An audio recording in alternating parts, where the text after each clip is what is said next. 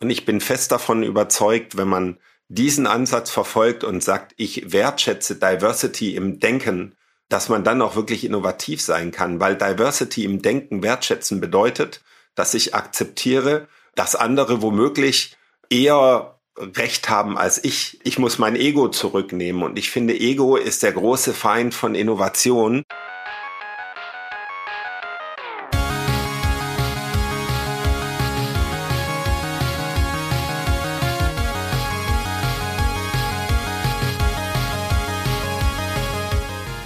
Herzlich willkommen zum Digital Pacemaker Podcast mit euren Gastgebern Uli Irnig und mit mir Markus Kuckers. Wir sprechen heute über Diversität im Denken, also um das Mindset, das notwendig ist, um Innovationen den Raum zu geben, den sie benötigen. Zu Gast haben wir hierzu Marc Ritzmann, Managing Director der E.ON Group Innovation GmbH und Vice President für Startup und Corporate Partnerships bei E.ON Innovation. Marc, ich freue mich sehr, dass du heute unser Gast bist. Herzlich willkommen. Dankeschön, ich freue mich auch hier zu sein. Marc und seine Teams in der Innovationseinheit von E.ON entwickeln Lösungen für die drängenden Zukunftsfragen rund um Energie, die Energiewende und die Energieverteilung. Dabei sind nicht nur die Lösungen, sondern auch die Art und Weise, wie Entscheidungen getroffen werden, sehr spannend, aber auch sehr entscheidend. Und Uli, da kommt schon fast eine rhetorische Frage mir in den Kopf. Und zwar, warum fällt das denn deiner Erfahrung nach großen Organisationen so schwer, sich auf andere, auf neue Wege einzulassen? Was denkst du? Das eine Thema, warum es da manchmal schwerfällig ist, nicht immer, aber manchmal, ja, ist natürlich mit der Größe kommt eine gewisse Aufteilung, Verantwortungsverteilung, ein gewisser Fokus auf diverse Aufgaben, ja, auch wenn da ein Wort divers drin ist, heißt das noch nicht, dass ich divers denke, ja. Und über die Zeit, wenn ich vor allen Dingen lange in so einem Beruf drin bin und immer wiederkehrende Tätigkeiten habe, dann verändert sich auch so ein bisschen, das erlebe ich auch an mir selber, ne? wenn du lange so Dinge wiederkehrend machst und hast viel Routine, dann hat dein Gehirn so einen Trampelpfad festgelegt. Ne? Und wenn du in so ein Muster reinkommst, dann fährt dein Gehirn genau diesen Trampelpfad ab. Und das ist halt bei Innovation nicht ein guter Berater, ne? weil die Lösungen, die uns hier hingebracht haben, werden uns halt am Morgen nicht mehr helfen. Ja? Und das merken wir jetzt gerade auch, wie hoch der Innovationstakt draußen im Markt ist. Ne? Und mit den neuen Technologien, die logischerweise eingekehrt sind, dass ein ganz anderer Takt drin ist. Und diese Diversität im Denken führt halt dazu, dass ich verschiedene Perspektiven reinbringe und halt auch andere Lösungsmuster damit logischerweise generieren kann. Da lade ich halt einfach nur jeden zu ein, seinen Trampelpfad zu verlassen und halt bewusst auf dieses Thema so ein bisschen zu schielen und sie auch selber an der Nase zu packen und aus diesem Trampelpfad rauszunehmen. Und deswegen bin ich ganz glücklich, heute Marc Ritzmann bei uns zu haben. Herzlich willkommen auch nochmal von meiner Seite, lieber Marc. Seit 2018 ist Marc bei der E.ON, seit 2020 Managing Director der E.ON Group Innovation GmbH und seit 2021 auch Vice President für Startup und Corporate Partnership. Davor war Marc viele Jahre bei Vodafone. Das äh, verbindet uns ja nochmal umso mehr. Zum Schluss Director M-Commerce und Financial Services. Marc hat an der Universität Konstanz Political and Management Science sowie an der Maastricht University School of Business and Economics Business Strategy studiert. Woher kommt denn deine offensichtliche Leidenschaft für das Thema Innovation? Tatsächlich ist meine Leidenschaft bei Vodafone im Brand für Innovationen. Als ich angefangen habe bei Vodafone, war ich äh, Junior Produktmanager SIM-Karte. Das ist erstmal nicht so eine spannende Tätigkeit auf den ersten Blick, weil das ist zu einer Zeit passiert, als die ersten Farbdisplays kamen, polyphone Klingeltöne, also mehrstimmige Klingeltöne. Das war damals ein großes Highlight. Und da habe ich mich total für begeistert. Ich habe mich so sehr dafür begeistert, dass ich mein ganzes Umfeld damit genervt habe. So ist im Prinzip mein Interesse für neue Technologien geweckt worden. Im Laufe meiner Karriere bei Vodafone hatte ich dann auch immer häufiger die Möglichkeit, diese Technologien, diese Ideen umzusetzen oder das, was ich habe, zu verbessern. Und das hat mir einfach enorm viel Spaß gemacht. Und ich bin total begeistert, wenn Leute das tun, was Innovation eigentlich in seiner Essenz bedeutet. Nämlich Innovation ist erstmal nichts anderes als ein Problem und eine Person, die dieses Problem löst. Und wenn du das auf eine besonders neuartige Art und Weise machst, dann hast du eine Innovation geschafft. Also Innovation können wir irgendwie alle schaffen. Und Innovationen passieren nicht nur in großen Technologieunternehmen, Innovationen können auch entstehen, wenn ein Portier in einem Hotel eine besonders gute Art und Weise hat, einen Onboarding äh, oder ein Check-in zu machen. Und das fasziniert mich. Und immer wenn ich das sehe, dann freue ich mich und ich habe auch selbst Spaß dran, an unterschiedlichsten Enden und Ecken darüber nachzudenken, wie kann man eigentlich Dinge besser machen. Und insofern kann man sagen, habe ich mein Hobby so ein bisschen auch zum Beruf gemacht. Und das ist natürlich ein großes Privileg. Und dazu passen natürlich auch die Thesen, die wir vorbereitet haben. Wir haben uns natürlich vorher ein bisschen mit dem, was du machst, beschäftigt und auch schon mal gesprochen. Und die drei Thesen wären in meinen Worten auf der einen Seite, du hinterfragst, ähm, wie wir Innovationsentscheidungen treffen und sagst, werden diese von Fehlerkultur dominiert oder lassen wir Diversität im Denken zu? Darüber hinaus sagst du, du siehst im notwendigen Wandel der Energiewirtschaft von risikoscheuen Tankern zu innovationsorientierten Schnellbooten eine gute Anwendung für deinen Ansatz. Und zu guter Letzt plädierst du dafür, dass wir bei Innovationen nicht den nächsten 100 Millionen Business Case suchen, was ja tatsächlich oft gerne von so großen Konzernen auch gefordert wird das große Ding, sondern uns einfach um die Lösung der Probleme unserer Kunden, Kundinnen und Unternehmen kümmern sollten. Und wenn wir vielleicht zu dem ersten Block direkt kommen, habe ich natürlich die Frage zu dem Thema Fehlerkultur gegenüber Diversity im Denken. Ja, was verstehst du denn genau darunter und was macht das, diesen Ansatz so besonders? Lass mich mal mit Fehlerkultur anfangen. Ich bin da ein bisschen allergisch dagegen, gegen diesen Ruf nach, wir brauchen eine Fehlerkultur, weil in meiner Erfahrung, die Leute, die am lautesten danach rufen, die sind, die am wenigsten offen sind für Fehler. So unter dem Motto, lasst uns eine Fehlerkultur leben, aber bitte, bitte, bitte nicht bei mir im Team. Der zweite Gedanke, den ich zur Fehlerkultur habe, ist, dass es auch oft ein Feigenblatt ist. Das ist total leicht, erstmal zu sagen als Manager, ich will Fehlerkultur, aber es ist enorm schwierig, konsequent Dinge umzusetzen, damit man diese Fehlerkultur auch wirklich leben kann die entsprechenden Prozesse etc. entsprechend umzusetzen, dass das funktioniert. Und darum finde ich Diversity einen viel spannenderen Begriff und zwar eben nicht Diversity im klassischen Singen, also Geschlecht, Hautfarbe oder ähnliches, sondern Diversity im Denken. Und ich bin fest davon überzeugt, wenn man diesen Ansatz verfolgt und sagt, ich wertschätze Diversity im Denken, dass man dann auch wirklich innovativ sein kann, weil Diversity im Denken wertschätzen bedeutet, dass ich akzeptiere, dass andere womöglich eher Recht haben als ich. Ich muss mein Ego zurücknehmen. Und ich finde, Ego ist der große Feind von Innovation. Vielleicht noch ein Satz dazu, gerade wenn ich bei Corporates reinschaue, wie Entscheidungen getroffen werden, dann werden die meistens in Entscheidungsgremien von einem Ego dominiert oder die Mehrheit sagt, so ist es, so machen wir das. Aber wenn wir alle uns selbst mal fragen, wie häufig waren wir schon mal in einem Entscheidungsgremium, wo der Vorsitzende des Entscheidungsgremiums zu uns gesagt hat, also lieber Marc, ich glaube nicht an das, was du sagst. Ich habe eine andere Meinung. Hier in dem Raum gibt's zwei, die haben auch noch eine andere Meinung, aber du kriegst das Budget, setz um, weil ich muss ja nicht recht haben, vielleicht hast du ja recht.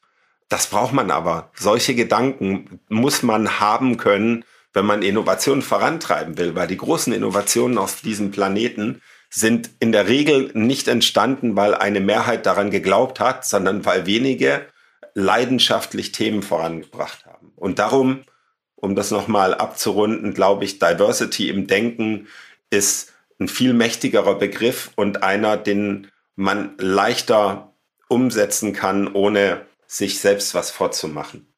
Du bist jetzt gerade schon einmal auf das Thema Führungsstile als Beispiel angegangen. Was müsste denn aus deiner Sicht ähm, passieren, um Ängste vor Fehlern zu überwinden? Naja, ich glaube, zuallererst muss man keine Konsequenzen fürchten, wenn man Fehler macht. Ich glaube, dass das natürlich ein Kernthema ist. Man muss eben offen sein, Leute Dinge ausprobieren zu lassen. Also ich glaube, das sind die Kerndinge. Offenheit und keine Angst davor, äh, Fehler zu machen und eben akzeptieren, dass man doch einfach mal falsch liegt. Und das muss eben auch von der Führungskraft kommen. Die Führungskraft muss eben nicht nur sagen, ich habe recht, also mach das. Und das heißt auch, wenn du das falsch gemacht hast, bist du schuld und hast meine Aufgabe kaputt gemacht, sondern wenn die Führungskraft eben sagt, wenn du glaubst, dass das richtig ist, dann gehe diesen Weg, dann ist das, was bei rauskommt, wenn das nicht meiner Meinung entspricht, vielleicht auch gar kein Fehler. Also vielleicht müssen wir uns auch einfach von dem Begriff Fehler in Fehlerkultur verabschieden. Und nicht alles, was nicht meiner Meinung entspricht, ist ein Fehler. Und nicht jedes Ergebnis, was nicht dem Gewünschten entspricht, muss ein Fehler sein. Und ich glaube, das ist enorm wichtig, wenn man wirklich will, dass die Leute sich was trauen. Uli, wie ist deine Sicht auf das Thema Fehlerkultur? gerade so als äh, Agilist, ne, also derjenige, der agiles Arbeiten so vorantreibt, ja, habe ich da viele Parallelen so rausgehört. Ne? Also es geht darum, Team Empowerment, es geht darum, sich selber im Ego zurückzunehmen und es geht natürlich auch darum, zu sagen, Transparenz zu schaffen, zu sagen, was bewegen wir denn da gerade? Und da bin ich schon ein Stück weit bei dir, Marc. Also Fehlerkultur ist für mich nicht der richtige Begriff. Der Begriff ist, wir müssen eine Lernkultur haben. Das heißt, wir müssen einen Raum schaffen, wo Menschen ihre Erfahrungen teilen. Seien es gute Erfahrungen, sei es schlechte Erfahrungen, sei es was auch immer für Erfahrungen. Ja, und logischerweise damit andere Menschen daran teilzuhaben, welche Erfahrungen dort gesammelt worden sind. Damit halt nicht jetzt alle gegen die Herdplatte oder gegen die Wand laufen lässt und sagst, guckt, jetzt habt ihr auch die Erfahrung gemacht, ja, sondern halt genau daraus zu lernen. Ja, also daher jetzt, wenn ich es für mich abkürze, ja, wäre das Servant Leadership, ne, also zu sagen, was tue ich als Führungskraft, um mein Team zu empowern und ihnen den Raum zu geben, genau diese Experimente, diese Innovation, dieses Ausprobieren zuzulassen. Und wenn ich das noch ergänzen darf, ich glaube, das bedeutet eben auch, dass ich mich eben selbst und mein Ego manchmal auch einfach zurücknehmen muss. Das ist im Prinzip äh, das Spannende daran. Und es ist ja auch so, dass ähm, gerade große Konzerne sich das vornehmen, von Startups an der Stelle zu lernen. Ich denke, das werdet ihr sicherlich auch tun. Das nehmen sich ja viele vor. Da gibt es ja auch schon viele Versuche, Accelerator-Programme und auch äh, Trends. Und dann sagt man, ja, es hat irgendwie doch nicht gut geklappt. Wie siehst du denn in diesem Zusammenhang die Zusammenarbeit zwischen Startups und Konzernen? Was können Konzerne denn von Startups lernen? Naja, am Ende des Tages wahrscheinlich Fehlerkultur. Also in einem Startup gibt's das eben genau nicht. Ich glaube, da braucht man jemand, der eine große Vision hat. Aber ansonsten ist es im Startup, da wird nicht lange nachgedacht und ewig diskutiert in Gremien, bis eine Entscheidung getroffen wird, sondern da probiert man einfach Dinge aus, dann fällt man hin und dann steht man wieder auf. Ich habe eine Tochter, die zwei Jahre und wenn die über die Wiese rennt, dann fällt die unterwegs dreimal hin, dann steht sie wieder auf und läuft weiter. Und so arbeiten ja Startups. Das ist ja deren Ziel. Und da ist natürlich viel Wahres dran, wenn man innovativ sein will. Auf der anderen Seite muss man natürlich als Corporate auch, kann man nicht ganz so agieren. Man muss sich davon inspirieren lassen. Wir sind schon erfolgreich und müssen den Erfolg maximieren, während ein Startup erfolgreich sein muss und die Wahrscheinlichkeit, erfolgreich zu sein, maximieren muss. Das sind ganz unterschiedliche Aufgaben. Das muss man sich bewusst sein. Aber man muss eben voneinander lernen und auch da, glaube ich, muss man sich als Corporate eben sehr, sehr stark zurücknehmen, weil man sonst Startups einfach platt macht. Also ich habe das sehr häufig in meiner Karriere erlebt. Ich nenne das Negotiate to Death. Ich habe ein Startup gehabt, das kam nach den Vertragsverhandlungen zu mir und hat mir gesagt, dass der komplette Turnover, das gesamte Geld, was sie mit uns verdient haben, weniger war als die Anwaltskosten, die sie hatten. Aber sie haben das eben gemacht, weil sie mit uns als großer Brand zusammenarbeiten wollte. Und das ist eben ein Aufzwängen unserer Kultur. Und darum müssen wir, wenn wir mit Startups zusammenarbeiten, und darum haben wir bei E.ON eben auch ein separates Team, das sich überlegt, wie wir Prozesse anpassen können, wie müssen wir mit Startups arbeiten, dass wir wirklich von ihnen lernen können oder gegeneinander, gegenseitig voneinander lernen können, weil Startups können natürlich auch viel von Corporates lernen. Das wollen wir mal nicht außen vor lassen. Schauen wir uns vielleicht direkt mal eure Branche an, nämlich die Energiewirtschaft. Ähm, ja, mit welchen besonderen Hürden und Herausforderungen kämpft ihr denn in dem Kontext in der Energiewirtschaft? Ja, das ist ähm, relativ einfach zu erklären. Wir bekommen das ja alle gerade mit. Wir befinden uns in einer ganz, ganz großen Dynamik. Nicht nur ausgelöst durch die schlimme Krise mit der Ukraine, sondern auch davor schon ändert sich die Energiebranche dramatisch. Die Herausforderung, die wir haben, ist, dass so ein Stromnetz so ein Setup wird auf 50, 60, 70 Jahre geplant, äh, weil das ist sehr aufwendig. Wir können ja nicht alle zwei Jahre den Boden aufreißen und neue Kupferleitungen verlegen. Und wenn man sich jetzt mal einfach diese Zeitspanne nimmt, sagen wir 50 Jahre und wir schauen mal 25 Jahre in die Vergangenheit, da gab es wenige Kraftwerke, die Millionen von Haushalten versorgt haben. Und wir sind wir heute?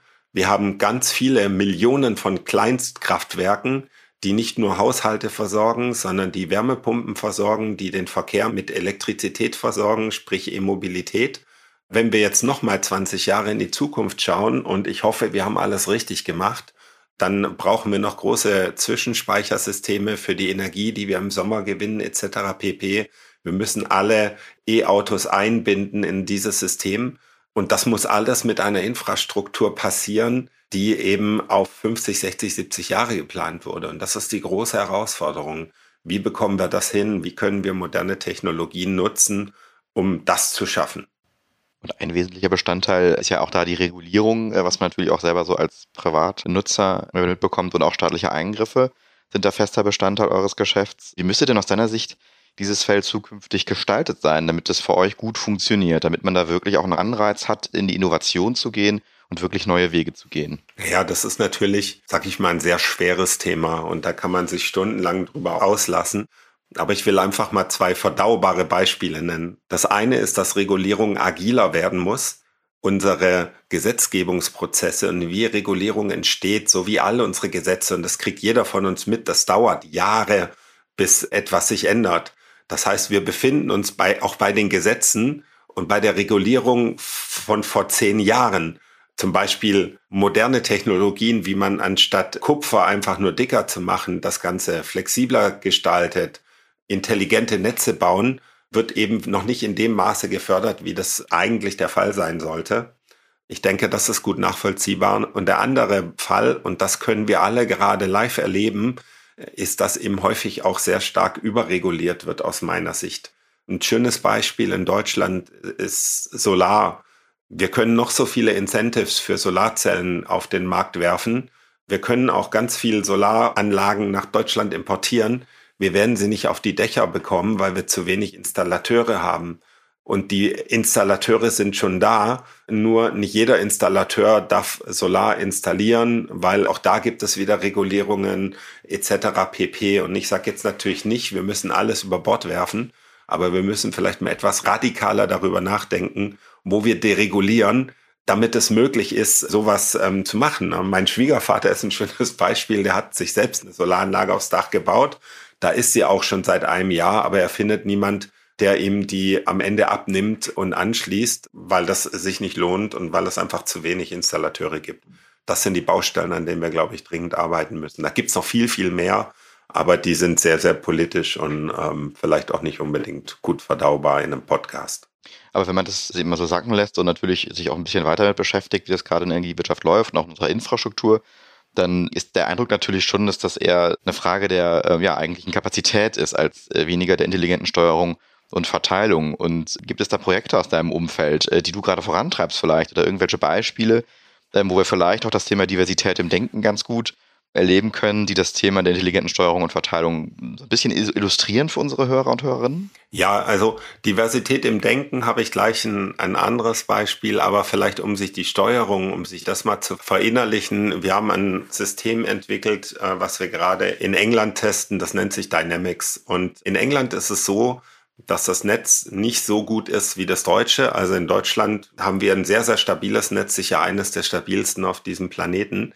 Und in England passiert es immer häufiger, dass große Bauprojekte nicht umgesetzt werden können, weil die Netzkapazität nicht da ist. Da kann es mal passieren, dass so ein Property Developer 50 neue Häuser baut oder 100 oder 200, die plant, dann sind sie dazu gezwungen, Wärmepumpen einzubauen, aber der entsprechende Netzbetreiber sagt ihnen, in drei Jahren haben wir die Upgrades da und dann könnt ihr die Wärmepumpen einbauen und das ist natürlich ein Riesenproblem oder die Kosten sind sehr, sehr hoch. Warum ist das so? Weil wir für den Fall der Fälle der Fälle ein Netz auslegen müssen.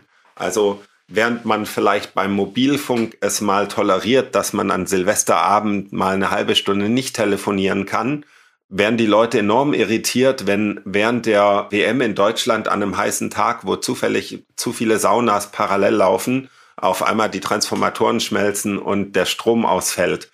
Das würde niemand akzeptieren. Also müssen Netzbetreiber enorm konservativ planen für den Fall der Fälle. Wenn wir jetzt es aber schaffen, dass wir bestimmte Verbraucher automatisch runterregulieren können, wenn unsere Transformatoren sagen, wir kommen an unsere Lastgrenze, dann kann man die konservative Planung ein bisschen reduzieren. Und solche Technologien, an denen arbeiten wir und konnten so auch schon nachweisen in England, dass Bauprojekte umgesetzt werden konnten und regenerative Energien installiert werden konnten, weil wir sagen konnten, wenn der Fall der Fälle kommt, dann sind wir in der Lage, Anlagen runterzufahren oder ähm, auch vom Netz zu nehmen für die 20 Minuten, wo man ein Problem hat. Kunden merken das nicht, aber in der Planung ist es ein sehr, sehr großer Vorteil. Das ist ein Beispiel, was das, denke ich, ganz gut illustriert. Ich wollte nur noch mal kurz ergänzen, dass mittlerweile auch die Telefonnetze während Silvester weiterhin funktionieren. Da haben wir die letzten Jahre auch viel investiert. Also daher, aber das Beispiel passt natürlich. Für uns ist natürlich auch interessant, gerade wenn du über so Netze sprichst, gerade Energieversorgung ne, ist natürlich auch für Telekommunikationsnetze ein großes Thema. Ne? Und wie du dir vorstellen kannst, sind wir natürlich auch interessiert daran, jetzt in Anbetracht der Tatsache, in welchem Energiemarkt wir uns da gerade bewegen, ja, wie wir logischerweise auch neue Lösungen finden, wie wir mit sowohl mit unserem Fixnetz, aber auch mit unseren Basisstationen umgehen, ja, und die weiter optimieren. Ja, und vielleicht auch ein schöner Schnittpunkt zwischen Telekommunikation und Energienetz ist ja auch, die neuen Telekommunikationsnetze brauchen ja auch immer mehr Datacenter. Und Datacenter brauchen enorm viel Energie. Und eine Herausforderung, die man häufig hat, ist tatsächlich der Netzzugang. Das ist auch bei E-Mobilität eine der großen Herausforderungen. Ich kann so einen Ultra-Fast Charger, also ein Ladegerät, was ein Auto in einer halben Stunde ladet, lädt statt in, äh, in elf Stunden, kann ich nicht einfach überall hinstellen. Da brauche ich entsprechende Netzanschlüsse und dementsprechend muss so eine Planung von so einem Data Center, was noch viel, viel mehr Strom verbraucht, eben auch mit Stromnetzen abgeglichen werden. Und auch da müssen wir uns intelligente Systeme überlegen, wie das dann alles zusammenspielt und miteinander funktionieren kann. Ich habe ja tatsächlich da auch ein privates Problem, was mich jetzt mal so interessieren würde. Und zwar ähm, geht es darum, wenn ich jetzt hier zum Beispiel unten bei mir in der Tiefgarage so einen Anschluss für mein Auto zum Laden installieren möchte und das machen dann mehrere, sagte mir der Elektriker, dass das irgendwann so ein großes Problem ist, dass sie das eben nicht gleichzeitig machen können, beziehungsweise, wie du es gerade schon sagtest, dass eben dann gewisse Supercharger oder höherwertige Charger nicht dann nebeneinander existieren können. Das ist ja jetzt mal so ein klassisches Problem von so einem Kunden von euch. Ne? Wie geht ihr dann daran und äh, was für Lösungen entwickelt ihr da mit eurem Innovationsteam? Das ist ein wunderbares Beispiel, was auch die Innovationsarbeit bei einem Unternehmen wie E.ON hervorragend illustriert. Wir haben das selbst getestet, eine Lösung, die wir jetzt auch inzwischen an den Markt bringen. Zunächst mal haben wir bei E.ON ungefähr 80 Ladestationen. Das ist schon eine ganze Menge für so eine Tiefgarage, macht aber ja auch Sinn für ein Unternehmen, was in dieser Branche arbeitet. Und was wir festgestellt haben, ist, dass wir allein durch ein entsprechendes Lastmanagement können wir die Anzahl an Ladegeräten verdoppeln, verdreifachen, vervierfachen, indem wir einfach erstmal plump sagen, naja gut, guck mal, ihr steht ja alle sehr lange da und wir können ja doppelt so viel Ladesäulen anschließen und dann eben nur auf halber Last laden. Das ist immer noch eine Menge. Das ist aber natürlich nicht zufriedenstellend und da kommt dann künstliche Intelligenz ins Spiel. Wir sind nämlich alle enorm berechenbar in unserem Handeln und der Vertriebsmitarbeiter, der kommt ziemlich zuverlässig jeden Tag um 8 Uhr in die Tiefgarage, bleibt da anderthalb Stunden und fährt dann zu seinen Kunden. Da gibt's andere, die kommen um neun. Jeden Montag sind die um 9 Uhr da und vor 19 Uhr gehen die nicht. Also muss ich den, der vor 19 Uhr nicht geht, auch vor 12 Uhr überhaupt nicht laden, während der Vertriebsmitarbeiter idealerweise am Anfang die volle Ladung bekommen sollte, damit seine Batterie entsprechend voll ist, wenn er die Tiefgarage verlässt. Und so sind wir in der Lage, aus 80 Ladestellen mit dem gleichen Anschluss 600 zu machen. Einfach nur, weil wir lernen über Kunden, natürlich anonymisiert, GDPR-compliant und so weiter und so fort. Aber äh, wir können einfach sehr, sehr viel lernen über die Kunden, über deren Verhalten.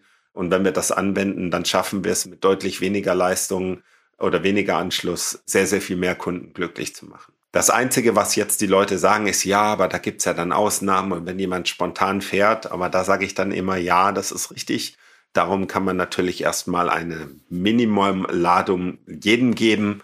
Wenn ich die Frage habe, ob ich jetzt 80 Lader habe in meiner Tiefgarage, die ständig belegt sind oder 600, wo ich auf jeden Fall etwas laden kann, dann werden die 600 Leute, die gerne laden wollen, wohl sagen, na dann lieber 600 als nur jedes zehnte Mal laden können. Uli, gibt es ein schönes Beispiel, wenn wir nochmal auf das Thema Diversität im Denken kommen, wo du sagst, in deiner Laufbahn, da hätte ich eine, ein gewisses Businessproblem oder eine gewisse Geschäftssituation nicht lösen können, wenn ich eben nicht den ähm, von Marc beschriebenen Ansatz der Vielfalt im Team oder in meinem Umfeld gehabt hätte? Oh, da gibt es einige Beispiele. Ich pick mir mal eins raus, ja. Das ist zwar schon ein paar Tage her, aber das war eins dieser Dinge, wo wir gesagt haben, wir wollen bewusst Algorithmen einführen. Das war ein Unternehmen in München, ja, ähm, um ein gewisses Kaufverhalten zu nutzen und damit logischerweise halt auch Informationen auszusteuern. So, jetzt kannst du sagen, okay, da nimmst du jetzt irgendeine fertige Lösung, die funktioniert aber nicht, ja. Und wir haben dann halt bewusst ein diverses Team auch zusammengestellt. Also nicht nur, dass wir diverses Denken bewusst provoziert haben, nämlich gesagt haben, wir haben verschiedene Leute aus verschiedenen Bereichen, ja, aus dem Shop, aus der Webumgebung, aus, ich sag mal, Data Engineering, aus Data Scientists, alle zusammengebracht und die haben angefangen, Lösungen und erste Modelle zu bauen. Und mit den Modellen haben wir dann immer wieder verprobt, ja, und haben getestet, ob das funktioniert. Und das war gigantisch. Also das hätte, ich sag mal, mit einem Denkmodell gar nicht lösen können. Da sind so viele Ansätze zusammengekommen und die haben es dann auch gebracht. Marc, was ist dein Lieblingsbeispiel, wo das besonders gut aufgegangen ist? Ja, ich würde da gerne auch nochmal auf die Entscheidungsprozesse schauen. Mein Lieblingsbeispiel ist mein aktuell erfolgreichstes Projekt, an dem wir arbeiten oder spannendstes Projekt, sage ich mal. Da dreht sich um Energiegemeinschaften. Ich bin deswegen so stolz auf dieses Projekt, weil ich ähm, lange Zeit dagegen gewotet habe. Und weil wir bei uns bei Eon Group Innovation gesagt haben, Innovation braucht jemand, der eine Lösung hat. Und natürlich sollte der auch in der Lage sein, Leute zu überzeugen, aber das muss nicht die Mehrheit der Entscheidungsträger sein. Wurde damals, wurde ich am Ende des Tages überstimmt. Also ich habe mich selbst entmachtet und wir haben gesagt, von sieben Führungskräften müssen drei für eine Lösung sein, dann wird die weitergeführt. Und ich habe da konsequent am Anfang dagegen gestimmt. Und jetzt ist es eins meiner erfolgsreichsten Innovationen und ich kann da trotzdem sehr stolz drauf sein, weil der Grund, warum wir das haben, ist, weil ich Diversity schätze und akzeptiere, dass ich nicht immer richtig liegen kann und eben auch entsprechend die Entscheidungsprozesse bei mir selbst angepasst habe und auch so lebe. Und ähm, das fühlt sich dann irgendwie schon cool an, dass ich sagen kann, ja, irgendwie war ich da immer dagegen, aber trotzdem ist es auch wegen mir irgendwo ein Erfolg. Hast du da für dich eine Konsequenz draus gezogen aus der Reflexion, dass du irgendwas an deinem Führungsverhalten verändert hast oder irgendeinen neuen Mechanismus vielleicht sogar eingeführt hast? Naja, also zuerst mal, äh, wenn man sozusagen nicht der Autokrat in seinem eigenen Team ist, da muss man viel mehr zuhören, weil du musst ja argumentieren. Ich muss deutlich mehr zuhören und deutlich aktiver sein. Aber was auch so ein Learning ist, ist, dass sich alle viel wohler fühlen und viel mehr einbringen, äh, weil sie einfach wissen, dass sie mit guten Argumenten wirklich Dinge voranbringen können. Die Flipseite von dem Ganzen ist, dass wir vielleicht manchmal bei uns ein bisschen zu viel diskutieren, weil wir einfach sehr divers inzwischen sind und auch sehr diverse Meinungen zulassen. Aber es macht einfach richtig Spaß und da kommen richtig gute Ideen bei zustande. Und ich glaube, die kommen zustande, weil wir Diversity wertschätzen und weil es sozusagen auch die Belohnung gibt. Also ich darf nicht nur divers sein und eine Meinung äußern, äh, sondern ich darf meine Themen dann auch umsetzen äh, und damit erfolgreich sein. Wie war das bei dir, Uli, als du zum ersten Mal die Kraft der Vielfalt da für dich erlebt hast, dass da auch ein Erfolg rauskommt? Hast du da für dich Konsequenzen gezogen? Was hast du dann verändert? Ich habe jetzt so ein bisschen beim Marc zugelauscht und habe dann so mal meine Lebensstationen durchgeführt. Und am Anfang fühlt sich das, wenn man so das gerade so neu einpflanzt, fühlt sich das ganz schön komisch an. Ne? Also du wirst überstimmt, ja, es hat einfach mal gegen deinen Willen wird da was gemacht und dann funktioniert. Und ich glaube, diese Adaption, dann daraus Kraft zu schöpfen und bewusst zu sagen, boah, geil, was da jetzt rausgekommen ist und auch für sich selber zu reflektieren, siehst du mal gut, dass du nicht auf dich gehört hast, sondern genau das zugelassen hast. Und ich glaube, das ist das Wichtige, ja, und auch diese bewusste Reflexion dabei zu ziehen, ja, weil die Menschen beobachten ja alle. Ne? Also wir gucken immer, wie, wie verhält der sich denn und was macht denn der da draußen, keine Ahnung was. Und äh, es ist schon ein Stück weit, wie Markus auch sagt, ne? also bewusst halt auch dieses Verhalten fördern der Reflexion und halt auch sich ein Stück weit selber zurückzunehmen. Das äh, erfordert Mut, ja, und manchmal halt auch große Disziplin, ja, weil wir sind ja alle irgendwo Innovatoren und alle Erfinder, ja, und die Maslow-Pyramide hat uns ja alle gelehrt, ne, die größte Entfaltung ist die Selbstverwirklichung, ja, und das im Griff zu halten, das erfordert Disziplin. Ich danke euch beiden. Das war ein äh, sehr spannender Austausch. Was mich natürlich interessiert ist, was habt ihr aus dem Gespräch heute mitgenommen zum Thema Diversity im Denken? Wer möchte anfangen? Ich fand das sehr, sehr erfrischend, lieber Marc. Vor allen Dingen Diversity im Denken ist für mich jetzt auch nochmal so ein neuer Begriff, ja. Also auch wenn wir schon anders leben, ja, aber dieser Begriff, der, der hat mich sehr, sehr geprägt, finde ich super. Auch dieses nicht mehrheitlich entscheiden, sondern halt eine gewisse Anteil und damit Ideen zu fördern und das halt auch zu zelebrieren. Das waren so meine zwei Punkte, die ich mitgenommen habe. Neben der Tatsache, ich brauche jemanden, der meine Solaranlage anschließt. Ähm aber das ist ein anderes Thema. Was habe ich mitgenommen? Zunächst mal, dass man inzwischen bei Vodafone und bei allen Telcos auch an Silvester telefonieren kann. Ich habe das schon lange nicht mehr versucht. Ich werde das auf jeden Fall ausprobieren und berichten. Und dann ist es natürlich auch total schön zu sehen, dass bei meinem ehemaligen Arbeitgeber inzwischen auch sich Änderungen breit getan haben. Also Vodafone war schon immer ein cooler Arbeitgeber, aber dass ihr eben jetzt auch Themen so angeht. Ich finde auch dieses Format hier, diesen Podcast echt spitze. Äh, von daher vielen Dank dafür. Das hat äh, wirklich viel Spaß gemacht. Und die eigentlich große Frage, die kommt ja noch, nämlich unsere kleine Tradition am Ende der Folge. Da stellen wir unserem Gast nämlich immer die ganz besondere Frage, ähm, die nicht unbedingt was mit dem Thema zu tun hat, sondern vielmehr was mit deiner eigentlichen Laufbahn, deiner Karriere. Und zwar ist die Frage, stell dir bitte vor, du könntest eine Plakatwand direkt von deiner alten Uni freigestalten, also den Studenten, die da heute rein und raus gehen, was mitgeben für ihr Leben, für ihre Laufbahn. Was würdest du den Studentinnen und Studenten heute mitgeben? Was würde auf deinem Plakat stehen? Vielleicht nichts ist, wie es scheint.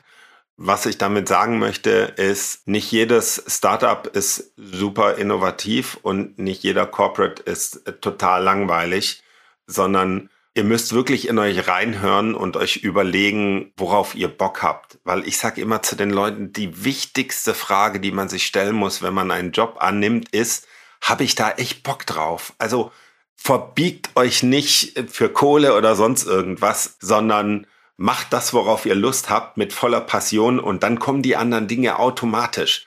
Weil nur wenn ihr den richtigen Job wählt, dann werdet ihr Spaß haben und nur wenn ihr Spaß habt, dann werdet ihr auch Karriere machen und all die anderen Dinge ticken, die euch vielleicht wichtig sind. Und da muss man auch wirklich sich selbst eine Meinung machen und nicht einfach, sage ich mal, so Stereotypen folgen, weil vielleicht sind Corporates auch nicht immer die Top-Innovatoren, aber man kann in so einem Corporate natürlich viel auf diesem Planeten bewegen und mit einem bisschen innovativ bei einem Corporate vielleicht mehr erreichen als mit viel innovativ bei einem kleinen Unternehmen. Das muss aber jeder für sich entscheiden.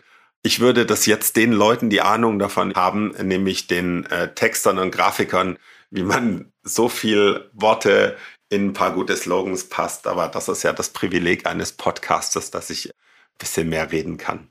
Uli, ich sehe dich jetzt gerade beschwingt aus der Uni kommen. Du siehst das Plakat vom Markt. Würde dich das ansprechen? Also ich sehe jetzt erstmal auf dem Plakat, mach, worauf du Bock hast. Und das sind natürlich exakt Dinge, wo ich dann sage, ja, absolut, ja, da fühle ich mich direkt angesprochen.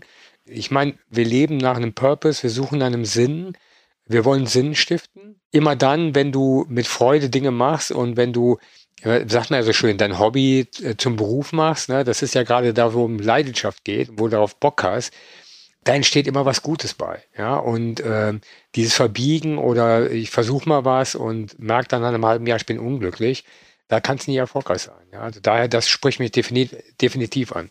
Auch wenn ich jetzt den langen Satz von Marc auf diese paar Worte runtergestrippt habe. und das trifft voll auf den Punkt, von daher vielen Dank dafür. Marc, magst du zum Abschluss noch unseren Zuhörern und Zuhörern verraten, wo sie mehr von dir erfahren können und wo sie vielleicht mit dir auch direkt in Kontakt treten können? Ja, also äh, natürlich bin ich über ganz einfach über LinkedIn erreichbar. Mark mit K, Ritzmann, R-I-T-Z und Mann wie Mann. Und äh, meine Adresse bei eon, mark.ritzmann.eon.com. Ich freue mich immer auf Inspiration und Kontakte und äh, ich antworte auch.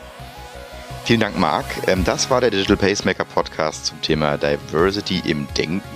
Unser Gast heute war Marc Ritzmann. Wenn ihr weitere Informationen zur Folge haben möchtet, schaut doch bitte unsere Show Notes. Dort findet ihr auch vielleicht nochmal den anderen Link zu dem, was wir heute besprochen haben. Und wenn ihr Fragen habt oder mit uns diskutieren möchtet, nutzt die Posts und Kommentarfunktion auf LinkedIn. Dort sind sicherlich auch der Uli und der Marc unterwegs. Das war heute eine sehr schöne Runde. Der Digital Tastemaker Podcast erscheint alle 14 Tage am Dienstag bei Spotify, Apple und überall, wo du deine Podcasts bekommst. Klicke jetzt auf den Follow- oder Abonnieren-Button, wenn du keine Folge verpassen möchtest. Wir wünschen euch eine gute Zeit. Ähm, auf bald. Vielen Dank nochmal, Marc. Euer Uli und Markus. Rock'n'Roll.